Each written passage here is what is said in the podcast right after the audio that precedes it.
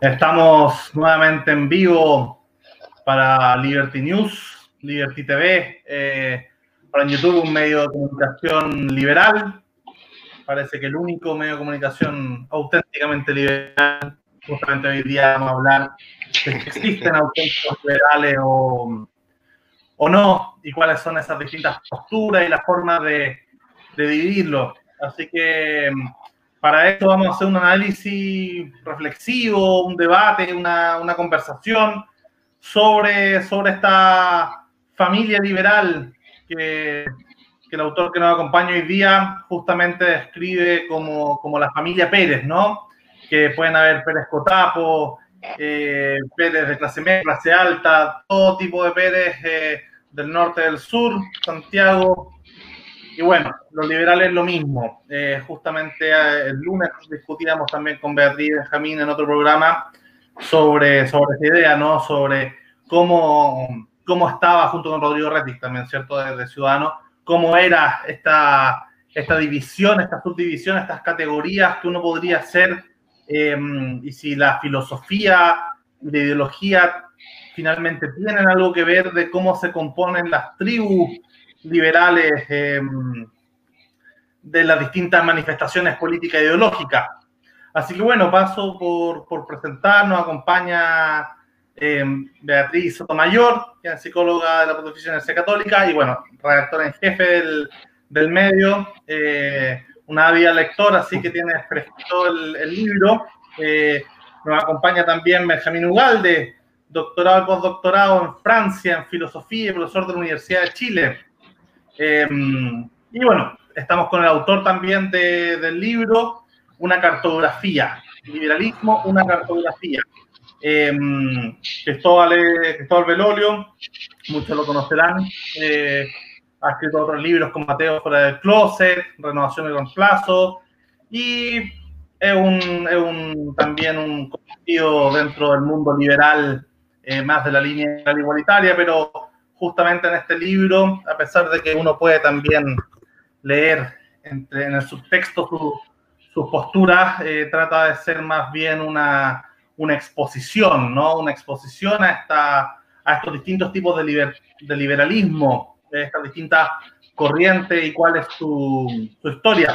Eh, Beatriz, ¿quiere acompañarme con otra introducción? Yo, eh, sí, yo quiero ahí directamente entrar a opinar. Yo leí el libro, me gustó mucho y lo consideré como una herramienta tanto para el flojo como el Mateo. El flojo no quiere realmente meterse a leer a mí o, o, a Hayek o a Anderson o a tantos, pero quiere camullar y, y, defenderse en la discusión filosófica, pero también es una herramienta para el Mateo que dice, ah, este autor no lo conocía, y profundiza. Y de hecho, precisamente por eso yo me demoré bastante en leer el libro, porque yo me fui por la tangente con muchos autores. Así que realmente una herramienta para el flojo y para el Mateo. Recomendado. Y, sí, bueno, justamente eh, para, los que, para los que no han leído todavía el texto, invitarlo a, a ir leyendo este libro y otros que hemos ido también presentando en el canal. Eh, Benjamín también, bueno, tuvo hace poco el lanzamiento de, un libro que editó junto a Valentina Verbal, donde también escribe Cristóbal Velorio junto con el Brío una parte del texto, ¿cierto?, sobre este análisis desde ciertos autores liberales sobre el estallido social de octubre. Eh, hemos ido conversando también con Fischer, que escribió de naturaleza liberal. Y bueno, la idea es seguir presentando cada vez que se presentan textos, eh, libros y y distintos pensadores chilenos eh, en este canal y hacerlos conversar, hacerlos debatir, ¿cierto? Eh, hacerlos, ir, generando esta, esta idea. Así que bueno, vámonos directo a, a esta idea esencial. Me gustaría partir de todo con que nos, nos pudieras decir las categorías, eh, explicar brevemente las categorías con las cuales dividiste eh, el liberalismo en, en, en sus distintas corrientes, ¿no? Ah, corta en varias tangentes, por así decirlo, eh, las distintas formas de liberalismo para ir explicar, explicándolo. Sería interesante graficarlo, ver en algún momento un hipercubo que pueda representar esta, estos distintos cortes. Eh, Así que bueno, cuéntanos un poco sobre esta primera categorización. Gracias, Luca. Eh, me, gusta la, idea de los cortes. Es como, como tirar bisectrices en distintas, en distintas direcciones, ¿cierto? No, no necesariamente cada vez que hago un corte quedan todos exactamente a un lado y, todos los otros exactamente al otro. Hay algunas coincidencias, pero, pero no siempre. Eh, quizás lo interesante sería partir por decir qué cortes no hice. No, no, uno, ustedes lo saben mejor que yo, generalmente cuando uno se refiere al liberalismo o a ser liberal, en la discusión más coloquial, la gente te pregunta en lo económico o, lo, en lo valórico, esa palabra que no existe, pero de alguna manera suele representar bastante bien la idea de la moral sexual, ¿cierto? O incluso algunos dicen de lo cultural. No me refiero, evidentemente, a, ese corte, no hago un corte entre lo, entre lo económico y lo valórico. Tampoco descanso tanto sobre un corte que es mucho más importante, eh, pero me pareció que justamente porque ya hay tantos ríos de tinta eh, sobre él, por lo menos no lo abordo como tal. este no es un libro que distingue liberales clásicos de liberales igualitarios. De hecho, como ustedes habrán visto, ese no está necesariamente como uno de los, de los, cortes. Sí distingo, desde el punto de vista de la distribución y de la justicia y la distribución final, entre un liberalismo indiferente respecto del resultado de una distribución y un liberalismo win-win, ¿cierto? Pero creo que es relativamente distinto a clásico igualitario, porque yo considero que hay muchos liberales clásicos que serían win-win, que es el caso, por ejemplo, que yo menciono de, de Adam Smith. Eh, y los otros cortes son cortes que, a mi entender, son los cortes que por lo menos la filosofía política analítica anglosajona probablemente, y, me declaro ignorante respecto de, otras tradiciones, o relativamente ignorante respecto a otras tradiciones, me parecía que ahí estaban los debates más calientes. El debate de si es que los liberales tienen que ser neutrales respecto de las distintas maneras de vivir la vida buena, o existen bienes objetivamente valiosos que el Estado puede promover y seguir siendo liberal, ¿cierto? El liberalismo más perfeccionista. La segunda división es más, probablemente más académica, el liberalismo eh, político comprensivo, ¿cierto? que se parece un poco a esta idea de si el liberalismo es para ti una filosofía que le da sentido a tu vida, o te refieres a una cuestión mucho más minimalista que tiene que ver con cuáles van a ser las reglas del juego centrales con las cuales va a operar legítimamente el poder político. Después hay otro ámbito de distinciones que a mí me parecen súper interesantes y de las cuales se habla muy poco y que tiene que ver con esta distinción que yo históricamente denomino liberales de la reforma versus liberales de la ilustración y que probablemente tenga su mejor correlato en los valores. La idea de tolerancia en el caso del liberalismo de la reforma y la idea de autonomía en el caso de los liberales eh, de la ilustración. Creo que gran parte de las discusiones que hoy día tenemos, por ejemplo, en materia educacional, aquí, de quién son los hijos, a qué se le enseñan los hijos, muchas tienen que ver con esta distinción entre tolerancia y autonomía. Eh, y creo que son muy importantes en la literatura, pero en general en, en, Chile no se abordan mucho en esa clave. Entonces me parece importante entregar cierto repertorio conceptual para abordarlas en esa clave. Y finalmente, no sé si las nombré todas, pero finalmente me parece que hay una que eh, es súper importante. Ah, bueno, me salté la individual, el grupo, porque no parece que sea la más relevante. Pero hay otra que me parece súper importante y que es la que le da, lo digo pensando después, de hecho, que es la que le da mucho más sentido a la existencia, o mejor dicho, es la que le da plausibilidad a la tesis de que hay liberales de izquierda y liberales de derecha. Y, y, eso no es un sacrilegio, no es una herejía, es razonable que haya liberales de izquierda y liberales de derecha, eh, en base a la distinción que hago entre liberales constructivistas y liberales evolucionistas, por llamarlo de alguna manera. Me da la impresión de que los liberales eh, constructivistas son aquellos que mm, son, le ponen más fichas a la capacidad de las estructuras políticas de modelar de alguna manera el comportamiento de los individuos y por lo tanto empujar la sociedad en cierta dirección y es razonable desde ese punto de vista que tengan una cierta conversación fluida con el mundo socialista, que tiene también una visión de que las instituciones políticas puedan modelar de alguna manera el comportamiento de los individuos, mejorarlos incluso. Eh, y, al otro lado el liberalismo más evolucionista, que me parece que es mucho más humilde y escéptico respecto a las capacidades de las instituciones de modelar el comportamiento de los individuos, y es ahí donde yo identifico eh, a la tradición que va desde Smith a Hayek, y me parece que conversa mejor con el pensamiento conservador que también tiene esa, esa resistencia eh, a la utopía, por así decirlo. Em, eso, no, no, estoy enteramente seguro de que todos los que están a un lado, evolucionistas, liberales políticos, neutralistas, de la reforma y de la tolerancia, sean de derecha. Y todos los que están a la otra, constructivistas, comprensivos, perfeccionistas, de ilustración, eh, autonomía, sean de izquierda. Em, pero me da la sensación de que hay ciertos vasos comunicantes eh, y me falta perfeccionar esa, esa tesis. Pero eso es básicamente lo que hace el libro. El libro describe un paisaje. Eh, no, tiene un afán, como ustedes ya lo leyeron, no, tiene un afán proselitista necesariamente, incluso muchas veces subraya críticas al pensamiento liberal y trato de haber sido justo con ellas, eh, para que la gente tenga, se ubique más o menos en el paisaje. Me parece que, que, eso, eso por lo menos yo no lo había visto en, la literatura eh, de esta parte del mundo. Eh, a mí me gustaría retomar, tomar una crítica que tú tomas, eh, porque me pareció bien fascinante el feminismo. Bueno, supongo que porque yo soy feminista, eh, sí que agua para mi molino. Resulta que tú dices que, que, tú dices que el feminismo tiene en teoría más afinidad con el socialismo porque son dos teorías de la opresión y en tal sentido van juntas. Eh, y, bueno, pero esa idea ya sabes mejor que, eh, la puedes explicar tú mejor que yo, pero en un momento tú le pones como fecha de nacimiento teórica al feminismo liberal. Y eso lo encontré muy interesante. Entonces tú ah, dices dos debates donde eh, el feminismo y el liberalismo en teoría chocan. Uno es el tema de que claramente más hacer una teoría de opresión eh, y, de, ser más colectivista e identitaria tiende a ser más afín al socialismo.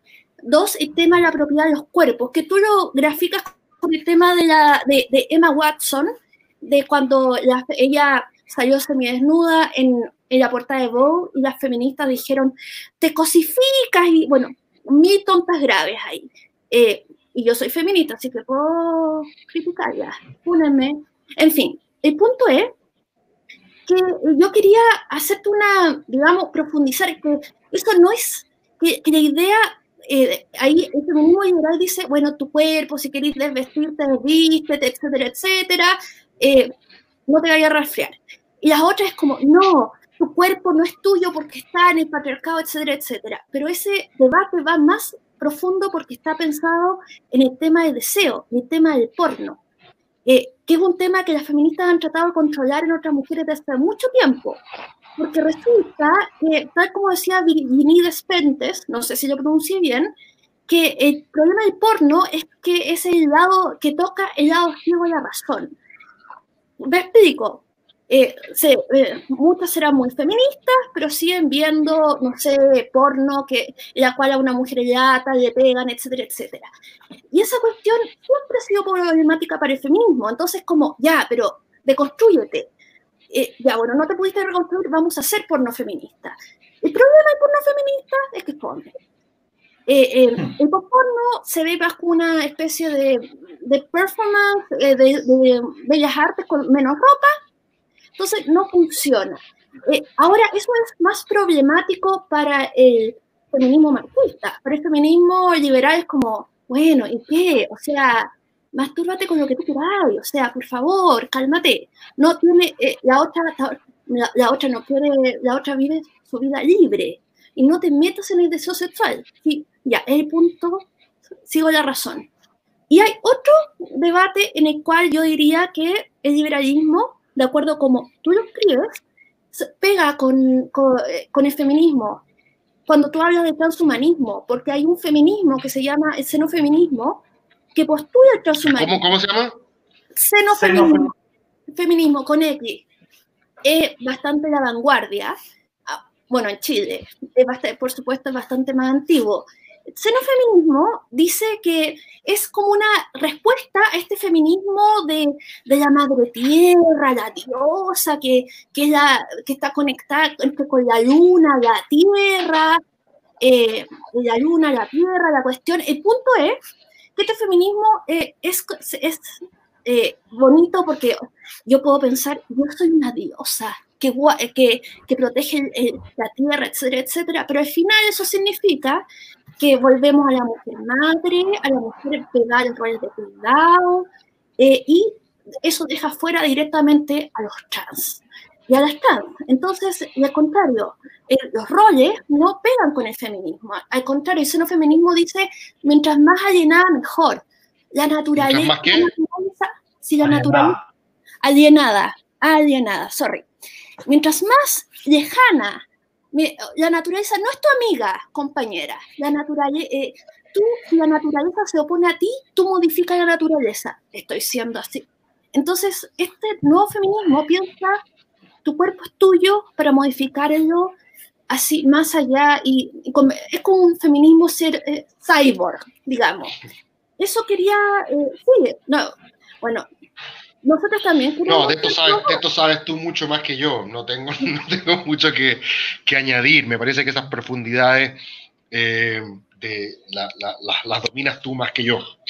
Eh, yo traté de ser lo más panorámico posible al referirme a la existencia de un, de un supuesto feminismo liberal, que yo creo que sí lo hay. Eh, creo, o sea, y bueno, lo que hago en el, en el, libro, yo no, no, sé si dije, no, no, no recuerdo haber dicho que, que, necesariamente el feminismo es, es, eh, es, socialista o más aliado al socialismo. Creo que es razonable presentar ese argumento amparado en algunas discusiones, ¿cierto? Como, como, la, la como la diferencia entre el trabajo productivo y el trabajo reproductivo. Me parece que ahí hay un, hay un buen punto para, para, el, para el feminismo eh, socialista. Eh, me parece que la diferencia entre agencia y estructura puede también, de alguna manera, reconducirnos a distinción entre feminismo liberal y feminismo eh, radical en, en, en materia de autonomía de los cuerpos. Pero, pero yo en lo personal me siento evidentemente, Beatriz, más, más identificado con, con la idea del feminismo eh, liberal. A mí me parece muy interesante que Sisek, que es un, es un marxista, un neomarxista, haya sido uno de los, que de los hombres que lo expresa mejor, porque mujeres que lo expresan bien hay muchas, ¿cierto? Nussbaum, Anderson, eh, la Susan Monerokin, pero, pero me parece que, que, Sisek tiene una, una frase que, tiene, que, que, que de alguna manera captura el, el, el, corazón de lo que yo entiendo del feminismo liberal y que el, derecho, a, el derecho a cosificarse. Eh, o, lo que, o lo que decía, en la medida que tú siempre estés en control, dice él. Que quieras participar de ese juego de, ese juego de seducción. Y ese juego de seducción, hasta donde yo entiendo, Beatriz, eh, incorpora la posibilidad de estar en distintos roles. Eh, a, la gente le gustan distintas cosas. Eh, pero eso nos reconduce nuevamente a la idea de la agencia, nos reconduce nuevamente a la frase de Emma Watson, que no es una filósofa política, pero ella al decir feminism is about choices, eh, básicamente lo vuelve a reconducir a, lo mismo. Eh, yo sí creo que existe un feminismo liberal.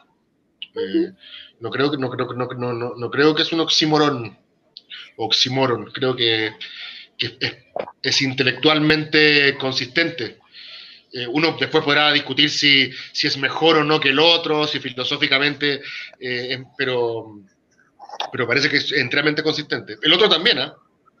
Son distintas, maneras de entenderlo. Eh, esto de, de cuál es el feminismo verdadero y falso es similar a cuál es el liberalismo verdadero y falso. O sea, supongo que estará el marxismo verdadero y falso también. O sea, supongo que es algo de todas las ideologías. sí, no sé, puede ser. Pues me da la sensación a mí que el liberalismo es un territorio más extenso. Eh, tengo esa impresión. No estoy enteramente seguro, pero me da la impresión de que es un territorio más extenso. Que, abarca, mucho. Hablando una última cosa, hay una destacada feminista liberal chilena, claramente amiga y socia de Benjamín Ugalde, Valentina Verbal, que, Sí, claro. o sea, eh, eh, bueno, ella existe, yo existo, el feminismo liberal existe. Bueno, digamos, le paso la palabra a Benjamín, que apenas no ha podido ni saludar. ¿Cómo está? ¿Cómo están chicos? Muy buenas noches. Eh, muchas gracias por la invitación. Eh, felicitar a Cristóbal porque el libro la verdad que es muy bueno. Eh, me entretuve bastante leyéndolo.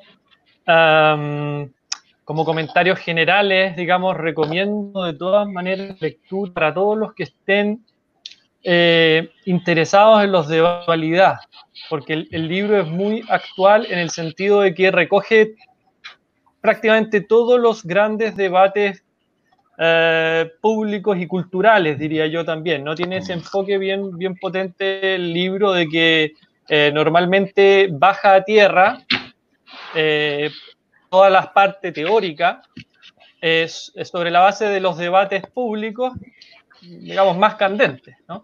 Y en ese sentido me parece que el libro es muy interesante en su combinación entre una parte árida, abstracta, ¿ya? Eh, digamos, de contenido filosófico, ¿no?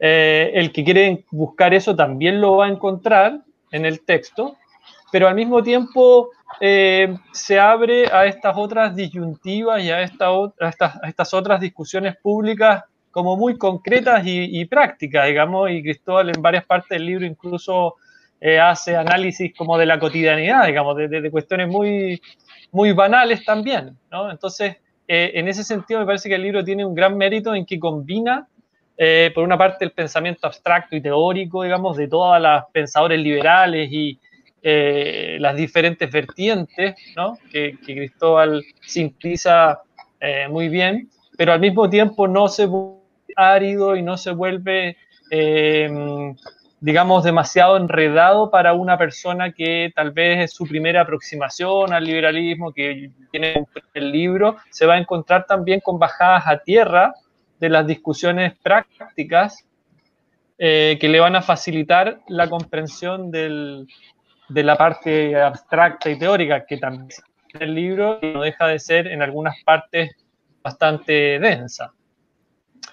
Eh, bueno, dicho, también señalar que el libro eh, tiene un hilo conductor, ¿ya? Uno, puede encontrar cada ciertas partes del texto las referencias probablemente al autor que eh, inspira probablemente de manera más potente la escritura de Cristóbal, que, que es John Rawls, ¿no? Eh, y entonces uno se va a encontrar a lo largo del texto en diferentes momentos donde Cristóbal menciona a Rawls y eh, profundiza en su pensamiento y analiza la contingencia también o el debate que está analizando desde la perspectiva de Rawls, digamos, ¿no? Y ese hilo conductor también le da una cierta unidad al texto, ¿no? Eh, también, digamos, hay distintos autores, ¿no? Eh, trata de hacer una cartografía amplia. eh, yendo al detalle, bueno, hay una serie de figuras esquemáticas también, como decía Cristóbal hace un momento, en donde él establece estas tablas, hay una, ¿no es cierto?, en donde se establece, bueno, cuál es, de dónde un liberalismo más bien de izquierda, de dónde un liberalismo de derecha, entre comillas, eh, tal, vez, un, tal vez en algunos aspectos un excesivo esquematismo, en el sentido de que, claro, hay que como que cat catalogar, ¿no es cierto?, poner en un lugar a cada autor, cosa de que también se entienda. ¿no? En esto tiene, tiene también como función pedagógica, me parece a mí, el, el poder esquematizar un poquito a los autores, sabiendo siempre que, que, muchas veces se escapan cosas, ¿no? que es inevitable. Esto, por experiencia como profesor de filosofía, es imposible explicar a un autor en todos sus matices, digamos, si no... Eh, sería mejor no leer los autores y simplemente esquematizarlos, pero no se puede, ¿no? Entonces, pero inevitablemente, como pedagógicamente, hay que entrar en algunas esquematizaciones. También me parece interesante que Cristóbal utiliza algunos conceptos que eh, trae desde eh, la ciencia social o la economía, me parece en particular esta, esta forma de referirse a a ciertas categorías como esta famosa bottom-up, ¿no es cierto?, de abajo hacia arriba o de arriba hacia abajo, top-down, eh, y además esta figura de win-win, eh, en donde sería, digamos, esta relación en donde todos ganan, ¿ya? Eh, me parece que es interesante cómo se, cómo se mezclan, digamos, o cómo, cómo se analiza también el liberalismo, la filosofía política en general desde esa perspectiva. Ahora, el libro de Cristóbal también en este sentido es comprensivo, ¿sí? Seguimos un poco su propia eh, división entre liberalismo político y liberalismo comprensivo. El libro también tiene un enfoque comprensivo, es decir, eh, se dice liberalismo en prácticamente todos los sentidos en que se pudiese utilizar. ¿no? y bueno, yo diría que en general un muy buen libro introductorio Para, para alguien que quiera tener una mirada general de lo que es liberalismo y también de cómo se pueden enfrentar algunas eh, problemáticas eh, actuales. Ahora, algunos comentarios, digamos, un poco más como sustantivos. Me parece que esta, justamente, esta, esta, me parece que evita bien Cristóbal esta cuestión de quién es el verdadero liberal o qué es liberal, ¿ya? Porque yo creo que esa discusión es eh, bizantina, es decir, una discusión que no tiene sentido, ¿ya? Eh, Popper decía que, eh, Karl Popper, ¿no es cierto?, decía que toda discusión respecto de la esencia de algo presupone la esencia, y por lo tanto es una presuposición metafísica de que uno tiene que dar con el qué es esa cosa. ¿no? Digamos, desde la pregunta socrática, toti esti, ¿no? el qué es, el qué es, decía Sócrates. Entonces, esta de, de empezar pensar, lo mismo pasa con el feminismo liberal o con el feminismo en general. ¿Qué es el feminismo? Las preguntas por la esencia, en el fondo, son tramposas, porque la presuponen, ¿se fijan? Y si no la hay, entonces, bueno, quedamos todos como en paradoja, ¿no? Entonces, creo que hace bien en eludir esa cuestión de qué es el liberalismo como esencialmente o cuál sería como la sustancia, porque entonces entramos en, esta, en estas paradojas del, esencialismo o del sustancialismo. Em, sin embargo, sin embargo, yo diría que, digamos, en general cuando yo leo el libro, me parece que eh, Cristóbal es muy, muy, eh, muy didáctico en él presentar las opiniones como de terceros, ¿no?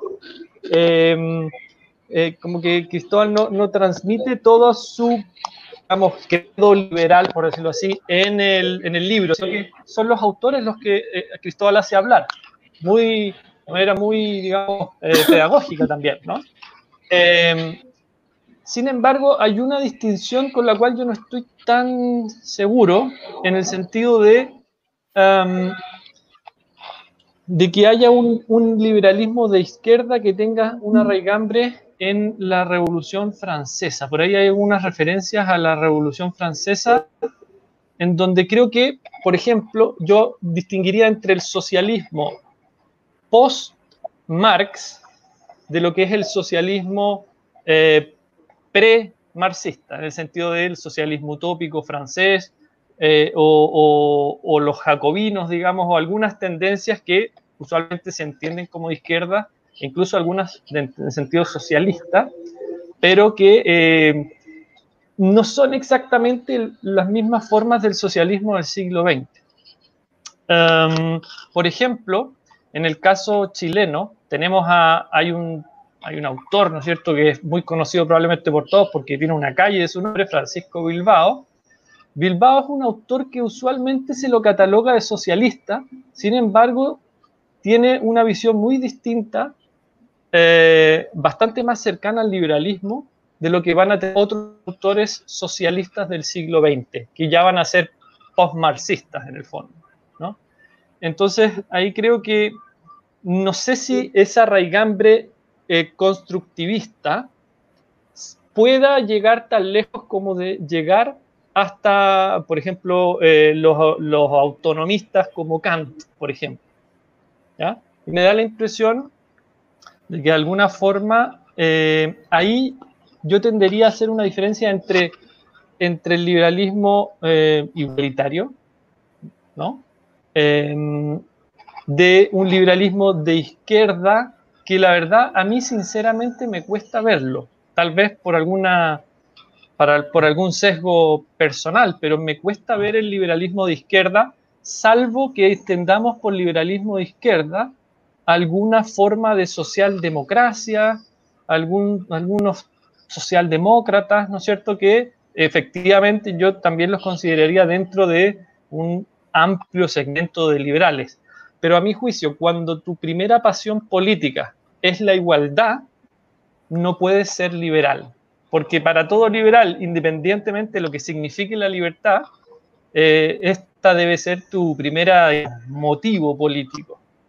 Y cuando yo veo, por ejemplo, un partido liberal, como el, como el de Vlado Mirosevic, para entrar ya un poco como en cancha política, eh, me parece a mí que la pasión que está ahí detrás, la primera pasión política es la de la igualdad. Por eso están en el Frente Amplio y están, digamos, en una coalición que es de una izquierda que es bastante radical, digamos, ¿no? que no es en ningún caso una socialdemocracia, ni mucho menos.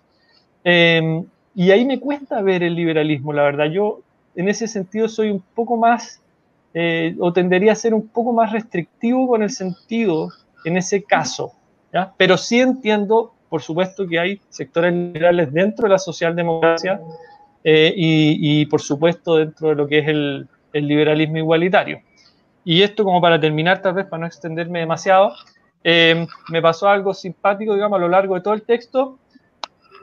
En, general, siempre estuve bastante de acuerdo con cuando uno logra, eh, digamos, identificar cuando, cuando son los planteamientos de Cristóbal, ¿ya? y no los de otros autores, cuando uno logra identificar los planteamientos de él, en general estuve siempre de acuerdo, siempre me pareció bastante, eh, eh, digamos, atingente y atinado en términos políticos, pero de alguna forma también siempre sentí de que yo, eh, digamos, desde mi sensibilidad liberal, para ponerlo así en esos términos, yo siempre tendería a atribuirle menos funciones al Estado y tal vez esto por, es, por, por, mi propia matriz, que podríamos llamar un poco más, digamos, dentro de estas nomenclaturas liberal clásicas.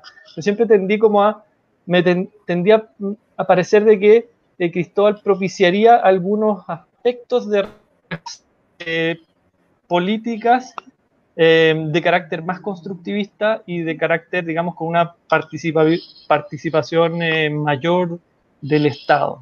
Pero ese es un comentario político tal vez un poco más jugoso, si se quiere.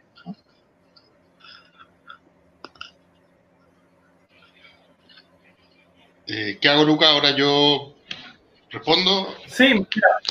Eh, sí, vamos respondiendo yo. Ahí, sí, aprovechando que me, pasaste la pelota, eh, complementar un poco la, la pregunta de Benjamín justamente con respecto al tema de, la, de las manifestaciones y clasificaciones que tú podrías hacer con estas distintas vertientes de, del terreno político. Vámonos a Chile porque realmente la gente que nos escucha es de Chile. Ahora, si, puedes, también quieres dar contraejemplos internacionales, contemporáneos, históricos. Eh, bien, pero, pero sobre todo en Chile que tenemos una diversidad grande, como decía Benjamín, desde el Partido Liberal de lado Milosevic, que yo realmente difiero con Benjamín, que sí lo considero liberal todavía, eh, hasta FPP o Libertad de Desarrollo, que podría ser liberal conservador o libertaria, y, bueno, todo lo que hay entre medio. Entonces, sería interesante de repente ver, más allá de este eje que, que, el que tiendo a defender yo bastante, que sería la suma de los ejes eh, valórico y económicos, ¿no? Este famoso gráfico de Nolan o, o brújula política, todas otras distinciones, ¿no? Entonces, me parece que una de las partes más interesantes de, de, la reflexión y ver cómo en estas distintas brújulas, en ejemplos materiales, podemos ir eh, haciendo calzar a los distintos manifestaciones políticas, tanto de think tank como partidos, como movimientos, como figuras. En Chile tú los conoces a todos bastante, entonces sería interesante ir viendo, no sé si lo quería hacer más modo como juego, ¿no? ver eh, cuáles de los temas de la reforma o la ilustración, cuáles de la tolerancia y la autonomía, y así. ¿no? bueno, complementar si quieres decir algo a Benjamín antes de, su respuesta o, Ya, eh, gracias. A ver, hay un primer punto que dice Benjamín que me parece súper interesante, esta idea de, de la necesidad que a veces sentimos por definir la esencia de las cosas, ¿cierto? Me ha pasado que, mm. como ustedes deben imaginar, he estado en, programas y, gente incluso que se ha leído el libro. La gente que se lo ha leído me dice, me di cuenta de cuáles todas eran las, tensiones internas del liberalismo, por qué unos eran Pérez Maquén los otros eran Pérez Soto, pero nunca caché por qué eran Pérez los dos. Como que nunca caché cuál era la, como el hilo conductor eh, del, el mínimo común denominador, por así decirlo. Parece que quedaron más claras las distinciones que lo que tienen en común. Y aquellos que ni se lo leyeron, muchas radios, eh, que la editorial lo que hace es promover entrevistas en todos lados y a veces te tocan entrevistas en, lugares donde no, no necesariamente hay, hay, gente con el interés de ustedes eh, y, le llega la cuestión nomás y pregunta, ¿qué es el liberal? Eh, yo quedo medio complicado porque el libro básicamente te, se da un buen rodeo para explicarte la, la, morfología, por así decirlo, del paisaje eh, liberal y que te pregunten qué es el liberal, como que eh, uno, queda medio, medio colgado porque de alguna manera evito, como Benjamín dice, ese esencialismo. Me, gustó la, referencia socrática que hace. Quentin Skinner, un gran historiador de las ideas, decía que los conceptos que tienen mucha historia no se pueden definir, lo más que uno puede hacer es genealogías. esta es una especie de genealogía, pero no histórica, sino que tiene otro, otro, otro, otro filo, ¿cierto? Es una, es una genealogía filosófica, por así decirlo. Em, respecto de, de si el mundo más constructivista estaría ya derechamente en el, en el campo socialista, em, yo creo que hay, hay, hay, una, hay una diferencia de grado. Eso es lo que, lo que, me, lo que me pasó mucho escribiendo mm. este libro. Eh, siento que las fronteras son porosas.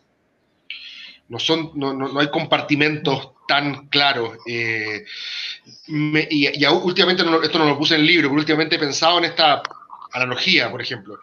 Es posible que un chileno que vive en Arica se, se, sienta tan chileno como un chileno que vive en eh, la Patagonia, ¿cierto? La Patagonia chilena pero eh, inevitablemente va a compartir una serie de estilos de vida, códigos culturales, ¿cierto? Con el tipo de Tacna, el de Arica, y probablemente el de la Patagonia chilena con el de la Patagonia argentina. Eh, pero ambos seguramente van a hinchar por la selección chilena y se van a, sentir parte de esa, de esa, de esa familia, ¿cierto? De chilenos, pero eh, probablemente tengan mucho en común más, tengan, quizás tengan incluso más en común a veces con los vecinos que con el que vive al otro extremo, a pesar de que compartan el mismo nombre. Eso yo creo que Benjamín podría como tratar de interpretar lo que dices tú. Yo creo que es cierto. En algunos casos, eh, esos ánimos constructivistas, uno le cuesta ver en qué sentido podrían ser liberales, pero, pero creo que forman parte de la misma familia en la medida de que tienen esta, este imperativo justificatorio imperativo justificatorio del Tribunal de la Razón Individual. Me parece que ahí hay como una especie de como test.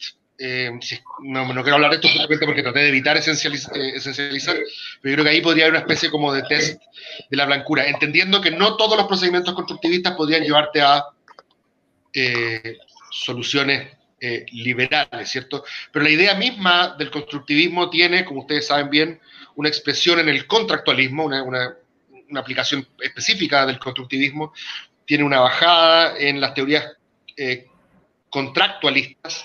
Y en la gran mayoría de las teorías contractualistas, uno pensaría que la idea del consentimiento individual es, juega un rol esencial, ya sea hipotético, tácito, expreso, y eso de alguna manera le da una, fibra liberal. Y también coincido con, con, Benjamín de que parte importante de lo que... Bueno, es que social, socialdemocracia es otro término complejo. Me ha pasado, Benjamín, que mm. hay gente en el Frente Amplio que considera que ellos son los socialdemócratas, el Partido Comunista es socialdemócrata, y en cambio todo lo que hay de ahí a la, derecha es, es neoliberal y no me acuerdo, tuve esta conversación hace unos años atrás respecto de Lagos. Eh, Lagos para mí es un liberal igualitario, pero perfectamente podría pasar por socialdemócrata. Eh, y alguien me dijo, pero ¿cómo? No es un socialdemócrata. Es un neoliberal con rostro humano, no sé. Eh, entonces yo creo que también esa, esa discusión es, interesante, pero insisto, yo creo que acá hay una diferencia de grados, las fronteras son porosas. Y hay una última cuestión que me quiero referir, que, que me parece también es muy interesante. Efectivamente, yo cuando voy en este helicóptero arriba del paisaje diciendo, mira, ahí está el volcán de los igualitarios, ahí está la laguna de los, de los, clásicos, ahí está la quebrada de los, no sé, la autonomía. Em, la idea justamente era que pasara un poco lo que dice Benjamín. La idea era que la gente que se sintiera más cercano a una de las dos interpretaciones dijera, ah, ok, esta es mi micro. Cacho, ah, y a, Cacho, a, mis primos, que los ubico, eh, yo creo que no nos llevamos muy bien, pero ok, ahora ya puedo entender a mis primos. Eh, y puedo quizás también entender mejor, el caso de Benjamín probablemente no, porque ya tiene esas cosas más claras, pero muchos estudiantes que me preguntan y quieren entender más o menos cuál es la, como la, la panorámica, eh, intuitivamente tienen ciertas ideas, pero muchas veces falta decir, ok, este es el repertorio de tus intuiciones.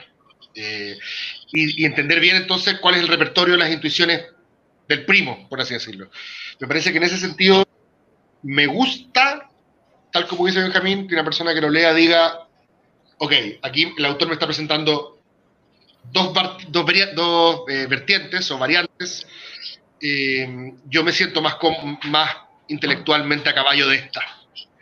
Y la otra, ok, perfecto, ya sé cuál es. Y gracias a que me la mostraron, me queda más claro que yo soy de esta otra. Eh, eso eso me, me, me, reconforta en el sentido, creo que era parte del objetivo del libro mis ideas personales y propias respecto de algunos de estos debates a veces están expresadas, a veces no. Eh, y creo que cuando las expreso trato de que no pasen de contrabando. Obviamente es imposible que uno escriba con completa objetividad, imparcialidad, eh, pero a veces digo, eh, mi opinión o yo creo que esto va para allá, pero, pero en general trato de mantenerme un poquito, un poquito como poco un espectador imparcial ocupando una terminología tan cara al liberalismo eh, y decir, estos, son los, estos dos juegan. Sin decir que yo no estoy jugando en uno, yo, yo soy parte, efectivamente, como dice Benjamín, de una tradición más rolsiana, pero, pero trato de, de, de, presentar con justicia. Eh, no sé si lo logro siempre, pero trato de presentar con justicia a, los primos, por así decirlo.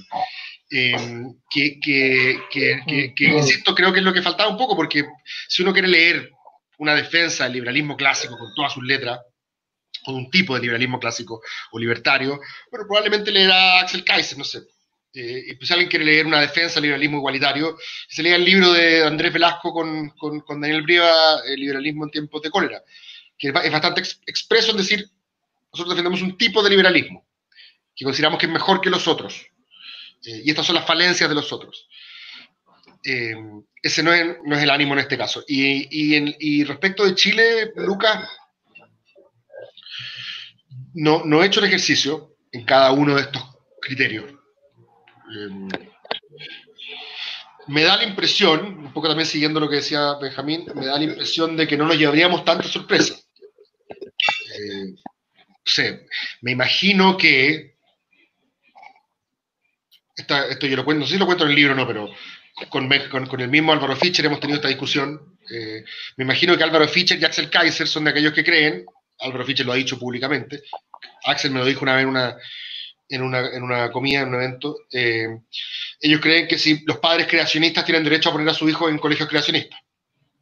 Entonces, desde ese punto de vista, son más liberales de la tolerancia. Y te aseguro que gran parte de la gente liberal de derecha con la que yo converse me va a decir, sí, bueno, los padres tienen el derecho a poner a su hijo donde estimen conveniente.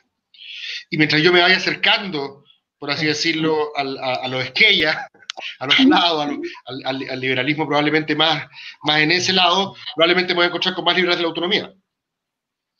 Eh, no, no, no, no, estoy diciendo que vayan a decir que el, que el, Estado tiene que decidir cómo se educan los niños, no, pero probablemente van a sostener que hay una cuestión de derechos individuales en la educación de los niños, que los niños tienen ciertos derechos individuales a acceder a una educación que le entregue herramientas para elegir su propia vida y eso incluye igualdad de oportunidades respecto del resto y una formación educacional que te enseñe como la, realidad fáctica del mundo, no sé, estoy, inventando. Eh, pero, pero yo creo que no debe ser tan difícil, Luca. Yo creo que ese ejercicio hay que hacerlo. Eh, pienso ahora, por ejemplo, en la razón por la cual alguna gente de derecha defendió la libertad de conciencia institucional en materia de aborto en tres causales. Eh, y el argumento que se usa nuevamente tiene que ver mucho con, con, el liberalismo de la tolerancia. Es una especie de laissez-faire eh, donde los grupos, las comunidades y sobre todo, en nombre de la libertad de asociación, tienen el derecho de establecer sus propias reglas. Eh, y eso me parece que está muy presente en el liberalismo de derecha. En el liberalismo de izquierda te vas a encontrar probablemente con, con una opinión distinta, como la de Peña, que para mí es un, es un clásico caso de, liberal de izquierda según esta cartografía. Perdón, Benjamín. Que está cada vez menos de izquierda, entre paréntesis. Eh, pero, en esta cartografía, ¿no te, parece los que lo echan de la izquierda es porque probablemente cada vez está argumentando en una clave que te aseguro que está muy, eh, no sé, no te puedo asegurar, pero como yo lo leo, es un liberal de la ilustración, de la autonomía, eh, relativamente constructivista, un, rolsiano, del win-win, o sea, pareciera como encajar súper bien en ese, en ese lado del mapa. Perdón. Em, eh, te quería hacer una pregunta como súper al hueso, una, pregunta como súper al hueso. Eh, ¿No te parece a ti que en todo liberalismo constructivista hay un eh, de fondo tendría que estar soportado por una cierta superioridad epistemológica. Es decir, eh, e-, esto es un poco la crítica de Hayek, ¿no? Porque en el fondo, eh, si el liberalismo es total, si entendemos el, individuo como en términos de, de, la filosofía de Protágoras, por ejemplo, yéndome a los griegos, ¿no? Cuando Protágoras decía, ser humano es la medida de todas las cosas ese individual radical eh, epistemológico incluso, ¿no? que, fue criticado muchísimo desde Platón en adelante. ¿Cómo te salvas de esa autosuperioridad epistemológica que tiene que atribuirse el constructivismo, en definitiva? Porque si no se le atribuye, podría ser eso o podría ser otra cosa, la que se hiciera, digamos. ¿Cómo, cómo se supera esa, esa paradoja. desde el liberalismo me refiero, porque desde el socialismo no hay problema. No habría problema, sí. Claro, porque tú ya sabes lo que es bueno y de alguna manera tienes el derecho de iluminar al resto en ello. Eh, el, liberalismo debería tener problemas con eso, ¿cierto? Exacto. Eh, yo creo que hay dos tipos de constructivismo, por así decirlo. Hay uno que no tendría necesariamente problemas, que son los constructivismos, los constructivismos más voluntaristas, por así decirlo. Y me refiero a voluntaristas en los cuales se expresa la voluntad de aquellos que acceden al pacto social. Eh, nosotros podemos todos juntos reunirnos, ¿cierto? Y decidir con el consentimiento de cada uno ciertas reglas. Eh, y esas reglas las aplicamos, una vez que decidimos cuáles son las reglas justas, podemos aplicar distintas maneras para llegar a esas reglas justas. Todos son escuchados, eh, las la voluntad individual de cada persona es manifestada y podríamos llegar a un cierto tipo de constructivista voluntarista, donde yo creo que no, no, no, se manifiesta tanto esa superioridad epistémica. Creo que es más problemático en el caso de los constructivistas, constructivismos racionalistas, que son los que presumen la voluntad. Eh, los contratos hipotéticos, por ejemplo. un individuo racional interesado solamente en su bienestar, dice Rawls, por ejemplo, eh, debería, mm. si es que es, acuérdate, racional, eh, self-interest, dice él, que no es lo mismo que egoísta, pero preocupado de sí mismo, si es que es racional, debería pactar estos principios. Entonces el contrato se transforma como una especie de eh, dispositivo heurístico para descubrir ciertos principios más que para elegirlos realmente, voluntariamente. la, pregunta es, bueno, es, ese, constructivismo, ese constructivismo más racionalista, eh, eh, peca de, superioridad epistémica,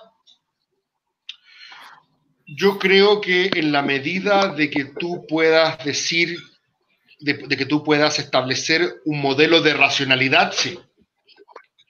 Es el problema de, esos contratos. Tú tienes un modelo de racionalidad que tú asumes que debiese actuar de cierta manera.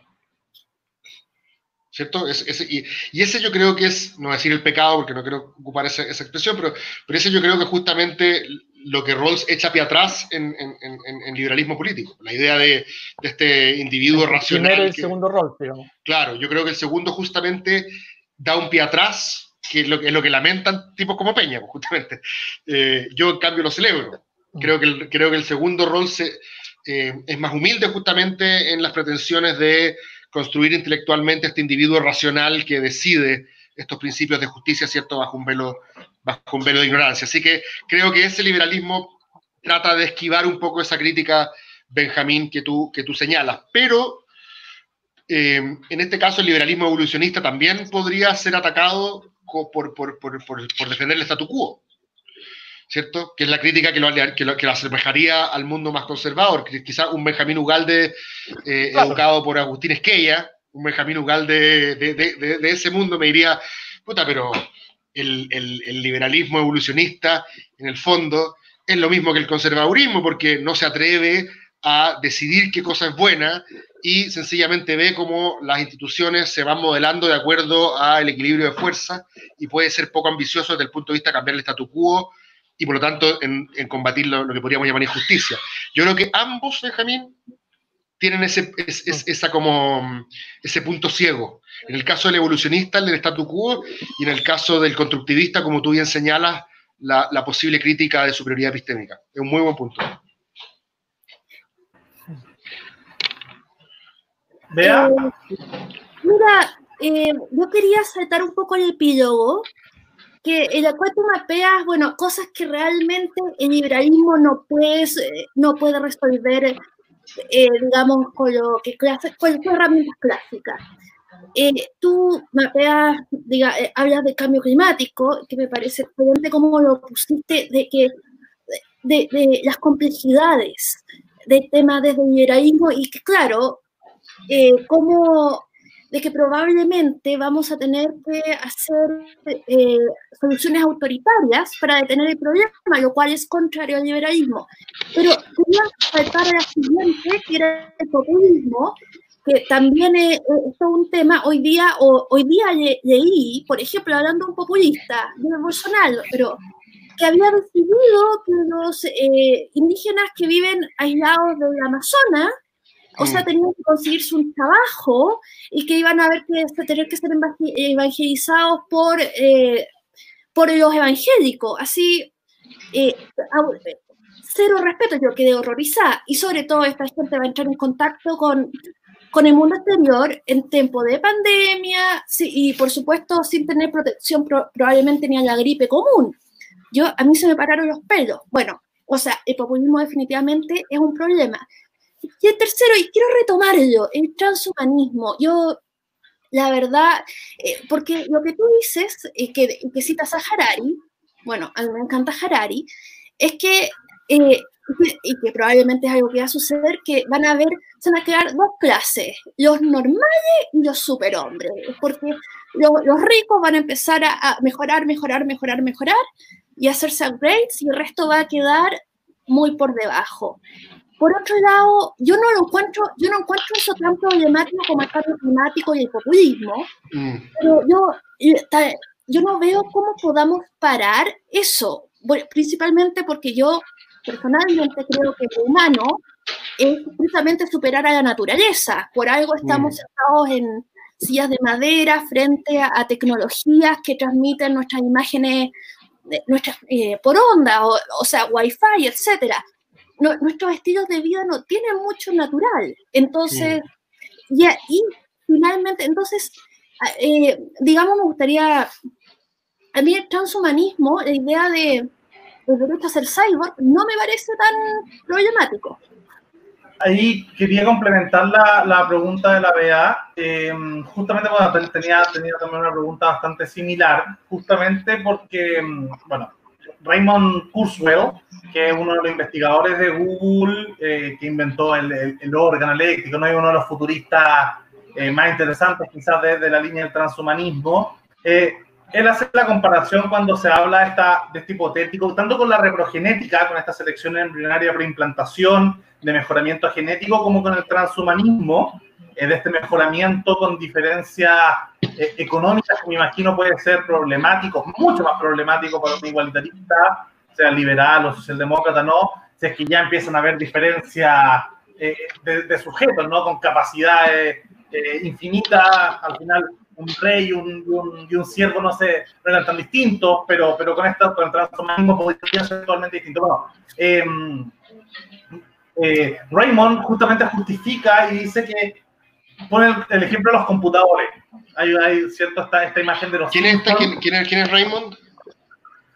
Raymond Kurzweil es un, investigador de Google, eh, que uno de los filósofos futuristas quizás más, más, más, interesantes del mundo del transhumanismo.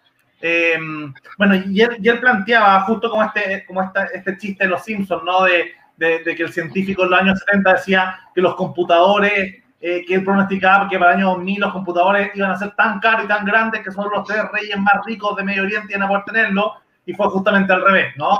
Que al final las diferencias tecnológicas pasaron a que todos tuvieran un smartphone y ya va a ser cosa de un par de años que cada persona del planeta pueda tener una tecnología no tan diferente. Entonces, hay, hay formas de solucionarlo.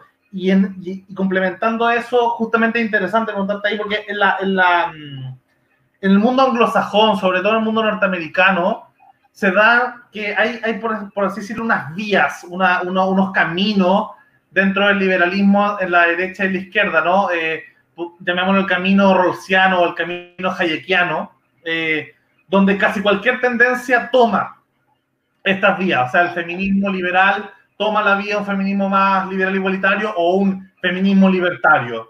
Eh, el ateísmo o toma una, una, postura quizás más similar a, a la idea de, de, de, de, este ateísmo quizás como, como doctriniano o quizás este ateísmo abiertamente más, ¿cierto? Más, más libertario.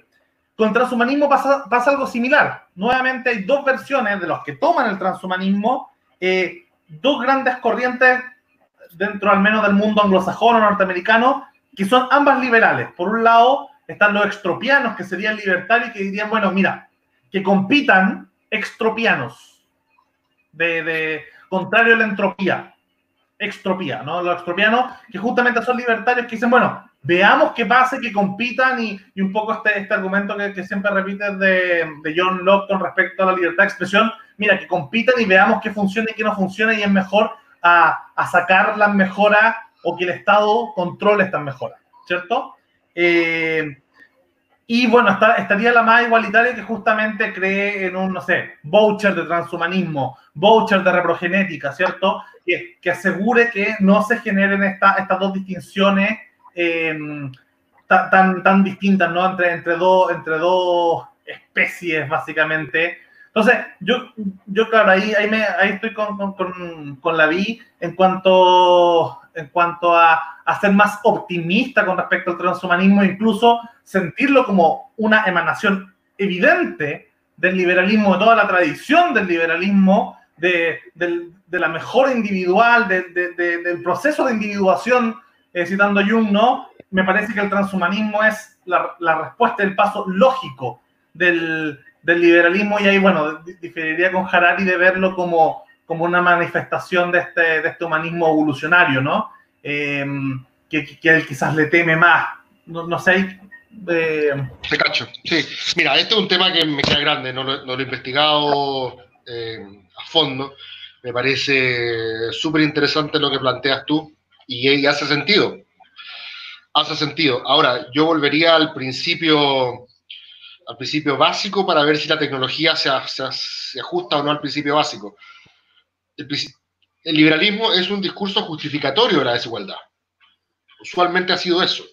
Es decir, le preocupa explicar por qué la desigualdad va a ser permisible, cuál y por qué, ¿cierto? Van a haber desigualdades que no van a ser permisibles, ¿cierto? Para el liberalismo. Incluso para el liberalismo eh, más clásico, o sea, hasta, hasta, Lucía Santa Cruz escribió un libro que se llama La igualdad liberal, dejando claro cuáles son las desigualdades que que el liberalismo considera que son sine qua non y cuáles son las que eh, acepta de buena gana, eh, ya sea resignadamente o, justamente por eso, o celebrando el proceso de individuación, como tú dices, esa desigualdad.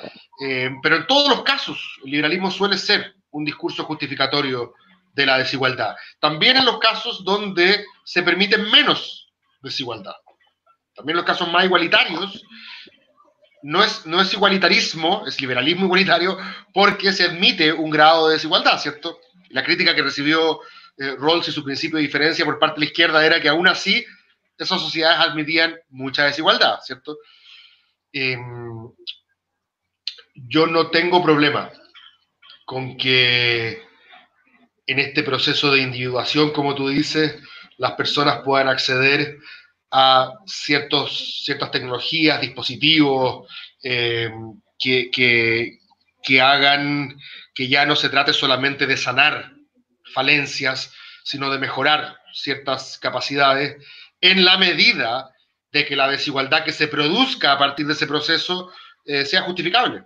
Eh, y van a haber algunas que no van a ser y otras que sí. Si es que tú me dices, Lucas, que finalmente esto va a tener, se va a parecer más a un mundo en el cual todos vamos a contar con esas herramientas, de la misma manera como dices tú, ya todos tenemos un smartphone, eh, entonces pareciera que no tenemos un gran problema desde el punto de vista de la, desigualdad.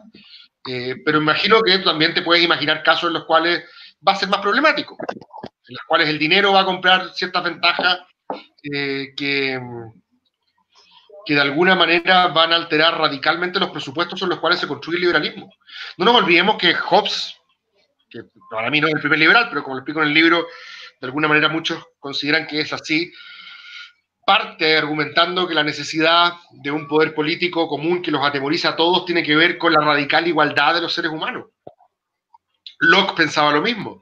A Smith pensaba lo mismo. Smith pensaba a los 8 años somos todos súper parecidos. Por lo tanto, el filósofo dice a Smith que a los 30 llega y le dice al 8 que en verdad es muy distinto. Mentira, lo que hace es que él se educó de manera distinta, pero gran parte de los, filósofos originales del liberalismo, estoy pensando en los, los, patriarcas, estoy pensando en, Hobbes, estoy pensando en Smith, estoy pensando en Locke, estaban absolutamente convencidos de la radical igualdad del ser humano. Eh, y por lo tanto, me parece que en la medida de que tú no destruyas ese, presupuesto, entonces esas, tecnologías transhumanistas o esas filosofías transhumanistas pueden ser perfectamente compatibles con el proyecto liberal. Pero, insisto, habría que ver de qué se tratan, cómo se adquieren, qué producen, de qué manera nos diferencian. Eh, algunas de esas diferencias vamos a considerar parte de un proceso de individuación y otras diferencias vamos a considerar que son parte de un proceso de individuación, pero ilegítimo. Los amigos más postmodernos que, que uno tiene dentro de, que adhieren positivamente al transhumanismo, justamente dan por muerto al liberalismo, no solo, no solo al, al, igualitario, que, que, quizás sería más fácil destruir desde este argumento que, de este mío que genera, que, que, que, que expresas tú, Harari, sino después, finalmente, incluso al más libertario, al más evolucionario, si se quiere, eh, en cuanto destruye la concepción de individuo, poniéndonos en el caso, por ejemplo, de que el día de mañana descargamos nuestra conciencia en un computador o en un robot y luego las estas conciencias se fusionan, se dividen, la concepción de sujeto que ya presuponen quizás pensadores eh, más, de la línea POMO, que no te referís tanto a ello en el libro, a la, línea más continental, pero, pero muchos de estos POMOS generalmente eh, empiezan a cuestionar desde Freud en adelante, ¿no? Eh, que, si es que existe este yo realmente, si es que existe esta conciencia. No, sí, pero el liberalismo ha funcionado siempre con esa hipótesis de trabajo. Claro, llámale, una, premisa operativa, llámale como lo queráis, pero, pero esa ha sido, esa ha sido la cual el liberalismo se ha construido. Pero esa premisa... De hecho, poco, de hecho, pocos liberales políticamente se refieren a la idea del libre albedrío. En general, los liberales parten de esa base y dicen, de esto no voy a hablar, y vamos a, justificar la, coerción de las instituciones políticas. Eh, en general, esta es una discusión que se da, creo yo, Lucas, en un ámbito que, que, vincula la teoría política, pero la supera.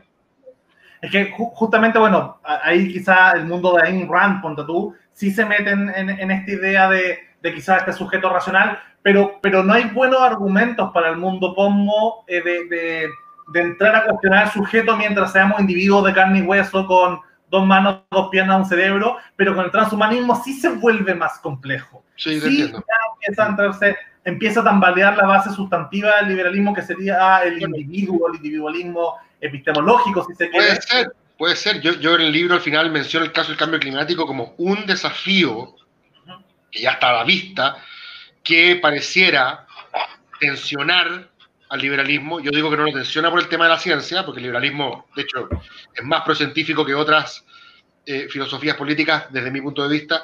Tampoco lo tensiona necesariamente desde el punto de vista de la promesa intergeneracional o de justicia transgeneracional, mejor dicho, porque el liberalismo en, en la gran mayoría de sus versiones igualitarias incorpora esa variable, pero sí creo que lo tensiona desde el punto de vista de la promesa expansión del consumo o de la democratización del consumo. La sustentabilidad mm. es un problema tanto para el liberalismo como para el socialismo, para todas las narrativas progresistas en general. Eh, pero pueden aparecer otras cosas. Ahora la, pandemia no estaba a la vista eh, y apareció. Puede que mañana se produzca otro fenómeno y uno tendría que decir, bueno, tengo una caja de herramientas. Tengo una caja de herramientas que tiene cuatro siglos, tres siglos, dos siglos, los que tú consideras desde cuando comienza. Eh, esa caja de herramientas me entrega un repertorio de conceptos, de principios, de orientaciones, y de repente te vas a enfrentar frente a una tarea donde ninguna de tus herramientas le hace. Poniendo, ¿cómo se llama? Una, analogía manual. Ninguna de tus herramientas le hace. Tienes dos opciones. Ponerte religioso y decir que las herramientas lo puede todo. Seguir insistiendo con la, que no funciona. Eh, o abrirte la posibilidad de que efectivamente te faltan herramientas. Eh, y habrá que diseñarla. Y cuando la diseñé, tendréis que ver si efectivamente son compatibles con las otras o no. Eh, yo por lo menos no considero que el liberalismo sea un dogma. Eh, dejaría de ser liberal, no, es, es como self-defeating, Yo creo que el liberalismo es la filosofía política que le ha entregado a la humanidad un periodo de prosperidad material y moral inédita en, en, la historia de este mono pensante. Eh, pero si tú me dices que mañana nos vamos a enfrentar a desafíos para los cuales este repertorio es insuficiente, no, me parece que sea descartable de plano. Eso Sin duda. Dogmática, me parece. Sí. sí. Sí, yo quería agregar que estoy estoy muy de acuerdo con ese planteamiento de Cristóbal en el sentido siguiente, en que eh, en abstracto siempre las ideas, ¿no es cierto?, parecen como esta caja de herramientas infinita, digamos, que, le sirve a todo, ¿no? Pero en realidad el pensamiento eh, también es un diseño tecnológico, en el sentido más profundo, digamos, de la técnica, de la técnica griega, en el sentido de que es una fabricación humana. Por lo tanto, el pensamiento se va a quedar sin herramientas. Es, es, casi como, digamos, un hecho de que en algún momento vamos a tener que generar nuevas herramientas y de que en algún momento el liberalismo en su formato tradicional ya no, no, no dará abasto y de hecho no ha dado abasto y de hecho han surgido otras vertientes justamente por eso, ¿no? Porque porque se va ampliando en sus dificultades. Por ejemplo, Mill, eh, John Stuart Mill es un pensador que, que, tuvo que ampliar el liberalismo en su época y, y, lo logró, creo yo, satisfactoriamente. ¿no? Ahora, quería plantear un par de cosas, eh, un par de, de, temas que son bien interesantes, porque mira, en el caso del... En el fondo, los liberales en general, ya eh, sin entrar en el detalle del, de cada cual, de cada vertiente, eh, los liberales en general solamente eh, se diferencian en términos concretos en cuánta participación eh, o intervención del Estado están dispuestos a aceptar, ya sea en la economía, en la cultura, en la sociedad, en las políticas públicas, etc. Y hay algunos liberales que dicen más participación estatal y otros que dicen menos participación estatal pero se, se, se, mantienen en un rango. Ahora, si tú vas a extremos, probablemente eh, los más extremos quieren mucha participación estatal. A mi juicio, esos están al borde de no ser liberales. Y por otra parte, otros que no quieren ninguna participación estatal, digamos que sería, digamos, en, esta, en estas grandes vertientes lo que es anarcocapitalista o qué sé yo. ¿no? Pero en el resto, en toda esa otra gran masa, digamos, bastante gris, ¿no? Donde y negro, eh, es una cuestión de, rango de diferencia entre unos que piensan que debe haber más impuestos, más intervención estatal, otros que dicen, bueno, un poquito menos. Entonces, la disputa de los últimos básicamente 50 años, después de la Segunda Guerra Mundial, es si ponemos más o menos impuestos. Eh, y sobre todo después de la caída del muro, digamos, y de la caída de la Unión Soviética, ya esa es toda la discusión que llevamos hace 30 años, eh, en una discusión de si más o menos impuestos, más intervención estatal o menos. Pero fíjense que lo interesante es que eh, si tú te sales de los ejes liberales, en el fondo, tanto en los dos extremos políticos, digamos, tanto en el conservadurismo como en el socialismo más clásico, se justifica la intervención estatal y se justifica una intervención estatal no solo, eh, digamos, pasiva, ¿no? sino que en, un modelamiento activo del comportamiento de los individuos. Por ejemplo, el conservadurismo, eh, digamos, quiere, digamos, también normar las costumbres de, la, de las personas. Creen en una vida buena, en un solo tipo de vida buena en general, y creen que el Estado tiene el derecho a normarla. Estoy pensando, por ejemplo, en José Antonio Castro, qué sé yo, ¿no es cierto? Son personas que ellos creen que el Estado, el Estado tiene que decir cuál es el tipo de familia que se debe constituir, que es la, la buena familia constituida, como decían antes, ¿no es cierto? Em, y ese, ese, ese conservadurismo también es estatista en este sentido. Y en el sentido, digamos, económico, el socialismo clásico, por supuesto, es... Eh, es completamente estatista también. Entonces el conservadurismo y el socialismo en sus dos extremos, digamos, entre el liberalismo que estaría como en, en, un medio bien difuso, porque puede ir hacia la derecha o hacia la izquierda, en el fondo el liberalismo cree en una participación del Estado o en una intervención estatal mucho más acotada en todos los ámbitos de la vida humana. Y lo último, con esto termino esta intervención, quería solamente eh, señalar un contrapunto que dijo Cristóbal de que el liberalismo le parece ser un discurso justificatorio de desigualdad. Filosofías políticas que ser un discurso justificatorio de la desigualdad, cualquiera este sea. No estoy tan seguro de eso. Eh, me parece a mí que, eh, por ejemplo, el liberalismo solo en sentido secundario podría ser un discurso justificatorio de la desigualdad, pero en sentido primario tiene que ser un discurso justificatorio de la libertad. Es decir, ese, ese para mí sería como el, el, el etos, ¿ya? El etos del, del liberalismo tendría que ser, en primer lugar, un discurso justificatorio de la libertad. Y es cierto que desde el comienzo, digamos, de esta, de esta filosofía política, si, si, lo, si, lo, situamos en Locke, Locke dice en el segundo tratado que el ser humano cuando está en estado de naturaleza es perfectamente libre e igual. ¿no? Es decir, porque hay una igualdad natural que los sustenta y esa tesis no es, no es propia de Locke, esa tesis viene desde los griegos incluso, ¿no? la idea de que hay una igualdad basal en todos los seres humanos. Pero esa igualdad basal es muy distinta de la igualdad material final de resultados que busca, sabemos muy bien, ¿no es cierto?, el socialismo.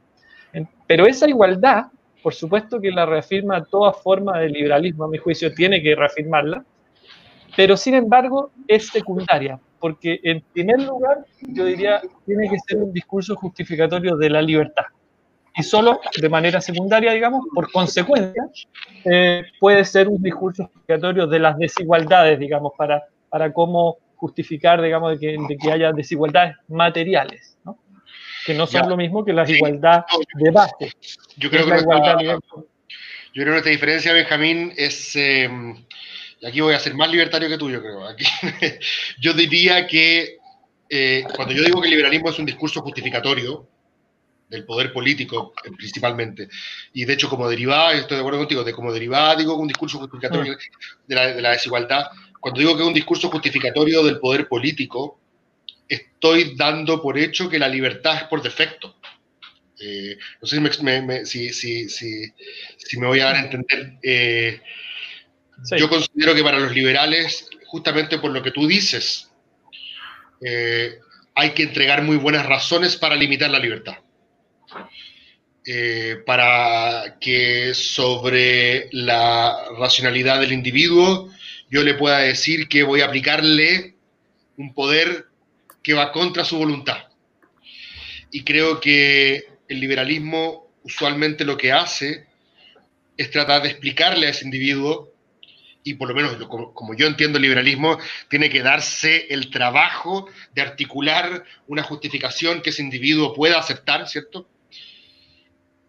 Apelando a distintas a distintas, a distintas formas, distintas maneras, ¿ah? ¿cierto? Hay, hay, algunos que apelan a, la utilidad, otros apelan a la santidad del contrato social, otros apelan al, al, imperativo categórico, otros apelarán al derecho natural, pero yo generalmente lo que hago es reconocer que, justamente como tú dices, esa, esa libertad como, como, ausencia de interferencia vendría a ser una especie de eh, situación basal, situación eh, por defecto, por default, y justamente por eso creo que es un, es un discurso justificatorio del poder político. No es un discurso que justifica la libertad, da por hecho la libertad y justifica cuando no va a haber libertad, o algo así, no sé. No estamos hablando de lo mismo, pero lo estamos viendo de distintas, distintas caras. Eh, y respecto de la desigualdad del, del, liberalismo como discurso legitimatorio, legitimador de la desigualdad, a lo que yo me refiero es que justamente eh, por la tendencia de los seres humanos a la igualdad también, a la tendencia que, que Tocqueville también la describe, em, y probablemente esto tenga que ver mucho con la sostenibilidad y la paz social también, que está vinculada de alguna manera con la misma promesa coesiana, mm. yo tengo que explicar por qué en algunos casos van a haber desigualdades permisibles y en otros no. Em, por ejemplo, vamos a considerar enteramente permisible que tú y yo compremos, no sé, casa en distintos barrios, o andemos con zapatillas distintas, eh, escuchemos música distinta, ganemos eh, ingresos distintos, eh, pero va a ser complejo justificar que tú y yo tengamos un distinto proceso judicial, ¿cierto? O que la plata de uno haga una diferencia a la hora de votar en una elección o de saltarse la cola en los trasplantes, ¿cierto? Hay algunos que van a decir, no, todo, todo vale, ¿por qué no vendamos los riñones? Em, no, no, tengo, no, voy a emitir mi, opinión al respecto, pero, pero es interesante ver que en ese sentido el, liberalismo parece como un discurso regulatorio, por así decirlo, de qué, de, qué, de qué ámbito de desigualdad vamos a considerar permisible. No es el socialista, que de alguna manera considera que es impermisible, que, es moralmente impermisible la desigualdad en la, crítica de Cohen a Rawls, eh, pero tampoco es el antiguo régimen que dice, bueno, todo vale en la medida que nacimos así, y, creo que en general los liberalismos en los últimos 200, 300 años han estado un poco en esa, en esa clave. Cuando pienso en Smith, y tú que eres un liberal clásico, lo debes conocer mejor que yo, cuando pienso en Smith, eh, en la riqueza de las naciones, diciendo, bueno, en nuestra sociedad, la sociedad comercial, ¿cierto? La que él auspiciaba, es cierto que hay desigualdad. Dice Smith, cada individuo busca su interés propio y en el agregado genera beneficio colectivo, pero la gracia, la gracia es que hasta, hasta el campesino más frugal de los nuestros, dice algo así, eh, está mejor que un rey africano que tiene a su servicio mil almas, una cosa así. Entonces, incluso en Smith, es importante, de alguna manera, entregar un argumento justificatorio de la desigualdad. Entonces, cuando llegue ese campesino frugal y te diga, puta, pero a mí me tocó lo peor, porque mira el otro millonario. Smith le dice, bueno, pero es que gracias a la desigualdad que se produjo acá, tú mira cómo vives. Mira tu mortalidad infantil, mira tu alfabetización, mira lo que comes. Ahora anda a mirar a, los que optaron por, por mecanismos alternativos. Eh, entonces, en ese sentido lo pienso, Benjamín, no, no, estrictamente en ese sentido, como una especie de principio regulatorio de la desigualdad. Para ir cerrando eh, la conversación, que ha estado particularmente interesante, eh, sí, yo ahí tenía una, una, una inquietud con respecto al, al, ejemplo que sé que no lo pusiste en el libro, sino que se te ocurrió después, de, la idea de ver Chile en el mapa y, la Patagonia, ¿cierto? Con, con, los gauchos en Argentina y, bueno, la, quizás los tipos de Tacna con, con, con, los de Arica, ¿cierto? Que tendrían más en común. Pero igual así, eh, uno está bajo cierta, a todos los chilenos desde Arica a Punta Arena estarían bajo una misma categoría jurídica, política, ¿cierto? Que, podemos llamar Chile, eh, bajo la misma constitución, bajo las mismas leyes, etc. Entonces, es que uno hace esta, esta analogía, como tú hiciste esta especie de cartografía del liberalismo, haciendo una demografía del liberalismo, analizando la, la, la, la distinta idea y evoluciones de quienes representan, quiénes son los que, los que han habitado este territorio pan liberal, ¿cierto? Eh, gran liberal que, que, adopta todo eso durante la historia. Yo entiendo, y lo, hablábamos en el programa con la Vale Herbal el otro día, que, el liberalismo antes de John Locke era más bien fraccionario, ¿cierto? En, en la, eh, uno puede encontrar rastros de, de esta demografía, de lo que después se convertiría, fósiles de lo que después se convertiría eh, en la especie, el Homo liberalus, ¿no? Eh, uno lo puede encontrar en ciertos pensamientos griegos, me imagino en el comercio de los fenicios, eh, en, en, en, la orgía céltica, no sé. Uno puede ir rastreando ciertas ideas, sensaciones estéticas del liberalismo. Pero finalmente, ellos, Locke, son los británicos, es la modernidad es la burguesía como clase social, ¿cierta? Que le va dando esta estructura. De ahí, justamente, a, uno se encuentra en las redes sociales en estos debates gente que dice, no, pero Cristóbal Belolio no es un liberal, es un socialdemócrata. No, pero si Axel Kaiser es un, es un facho un conservador, no, no un liberal. Entonces, al final, uno queda con la duda, bueno, de a veces te, te dicen desde afuera... No te tomes muy en serio esas discusiones de redes sociales. No, no, no, pero, pero, pero es interesante porque uno, con un argumento jurídico, porque al dedica yo le puedo decir, mira, tú eres, eh, tú eres un chileno, legalmente estás en el registro civil. Al de Punta Arena también le puedo decir lo mismo. Entonces, ahí yo creo que para mí es, interesante, sobre todo, y lo discutíamos el otro día con Benjamín, ¿cierto? hasta qué punto los políticos, los partidos políticos, los movimientos políticos son pragmáticos, eh, máquinas de poder, o hasta cuánto tienen esta inspiración eh, filosófica ideológica política, ¿cierto? Em, entonces, y ahí me parece, por ejemplo, que el rol que ha jugado para determinar como, como al registro civil dándole carne a todos los chilenos, ¿cierto? De los que son chilenos, desde Arica a Punta Arena, la Internacional Liberal como institución histórica, como como quizás los que más pueden delimitar, mira, oye, ¿sabéis qué? Nosotros tenemos tipos como, como, como Trudeau en Canadá dentro de nosotros, como Vladimir Milosevic, y también tenemos tipos, eh, no sé, como, como, como Christian Linder en Alemania, ¿cierto? Con este partido el más liberal clásico, o algunos más libertarios. Entonces, se va determinando a raíz de, bueno, ¿quién tira estos tipos? Y ahí uno puede ir haciendo cierta esta, esta delimitación. Del... Mira, no, no, no sé, no sé. La verdad, de la Internacional Liberal cacho poco, no, no sé cuáles serán sus criterios para asignar eh, credenciales de liberal. Eh, me imagino que las asociaciones en Latinoamérica generalmente están más identificadas con el liberalismo clásico, eh, que son las que, las, que, las que, entregan las credenciales por acá. en todo caso, yo, es un consejo nomás, o no, no un consejo, pero esta es una, una, una, reflexión que quizás pueda, pueda servir. Yo no estaría tan preocupado de las identidades liberales yo estaría más preocupado de los argumentos liberales. Pueden haber partidos, pueden haber grupos, pueden haber personas eh, que, dadas las complejidades del ser humano y a lo que ya sabemos, gracias, esto seguramente te gusta a ti, a la psicología evolutiva, eh, muchas veces tienen ganas de tener razón nomás. Y cuando uno tiene ganas de tener razón, quedarse con su tribu y ganar una conversación, de repente cambia. Uno es kantiano un día, el otro día es utilitarista. y lo que importa básicamente es eh, de qué manera tú te posicionas mejor en una determinada conversación. Y me parece que cuando tú hablas de partidos, de individuos, eh, yo no estaría tan preocupado de calificarlos de liberales. Este es esta persona es liberal, esta persona es, este partido es liberal. Por supuesto que podemos aquí hacer ese ejercicio y decir, sí, Lucía Santa Cruz es una liberal conservadora, Agustín Esquey es un socio liberal. Por supuesto que se puede, porque tienen un track record, un registro de argumentos que uno podría identificar. Entonces me preocuparía más de eh, ver qué argumentos que uno ofrece en el debate público eh, tienen un perfil liberal, de qué, familia, eh, y si hay una cierta consistencia, uno podría decir, bueno, aquí sí, pareciera hay una identidad, pero estaría más preocupado por, por, por, los argumentos que por las personas, porque las personas muchas veces Eh, no estoy diciendo como ese, ese, ese, esa frase que dijo, ¿quién era Caselli? Que no, que, que no haya que estar de acuerdo con uno mismo. No tengo por qué estar de acuerdo con uno mismo, no acuerdo qué futbolista fue el que dijo eso.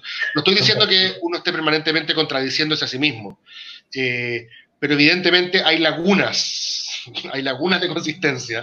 Eh, y, a veces por las necesidades, yo entiendo, por ejemplo, lo que dice Benjamín, a veces Vlado Mirosevic y su partido, por las necesidades políticas y estratégicas del momento, van a abrazar argumentos que no son liberales y otros que no tienen, que abuelo pájaro, no tienen nada de liberales, como hoy día en el debate del 10% del retiro de la AFP, van a esgrimir eh, argumentos perfectamente liberales. O, en el debate, por ejemplo, de, las libertades sexuales, hoy día estamos claros nosotros que en el ámbito de la izquierda, la izquierda actual, no la de hace 40 años atrás, eh, pareciera esgrimir argumentos enteramente liberales en materia de autodeterminación sexual del cuerpo, que son debates, que son argumentos liberales. Pero eso quizás no hace al Partido Comunista liberal. Eh, no sé, ese sería como mi, consejo. Más que identificar personas y grupos, yo sé que es algo que tú haces muy bien. Generalmente eres un gran diagramador de, la, fauna eh, política chilena. Eh, en este caso particular, yo me, fijaría más en los argumentos que en las identidades bueno, los argumentos parecerían ser de alguna manera esto como 23 on me, ¿no? Como esta, eh, como estos alelos genéticos que uno puede ir distinguiendo para ver cómo han ido evolucionando los Tú puedes ver, y tú puedes ver consistencias en el tiempo y todo, y puede que te encuentres con liberales que se pasen del perfeccionista al, al, o sea, dentro del mismo liberalismo que yo estoy eh, cartografiando, puede que haya también, en algunas cosas yo me siento muy cercano al mundo libertario o, li, o, liberal clásico, en materia de libertad de expresión, por ejemplo. Y en otras cosas, quizás en materia de redistribución, me pareceré más eh, a los igualitarios. Yo creo que también se puede dar ese, esa especie como de zigzagueo en, dentro de estas mismas categorías. Bueno, chicos, ¿alguna, ¿algún último comentario? Beatriz, antes de ir cerrando. Bueno, ha sido Yo, un... muchas gracias. Eh...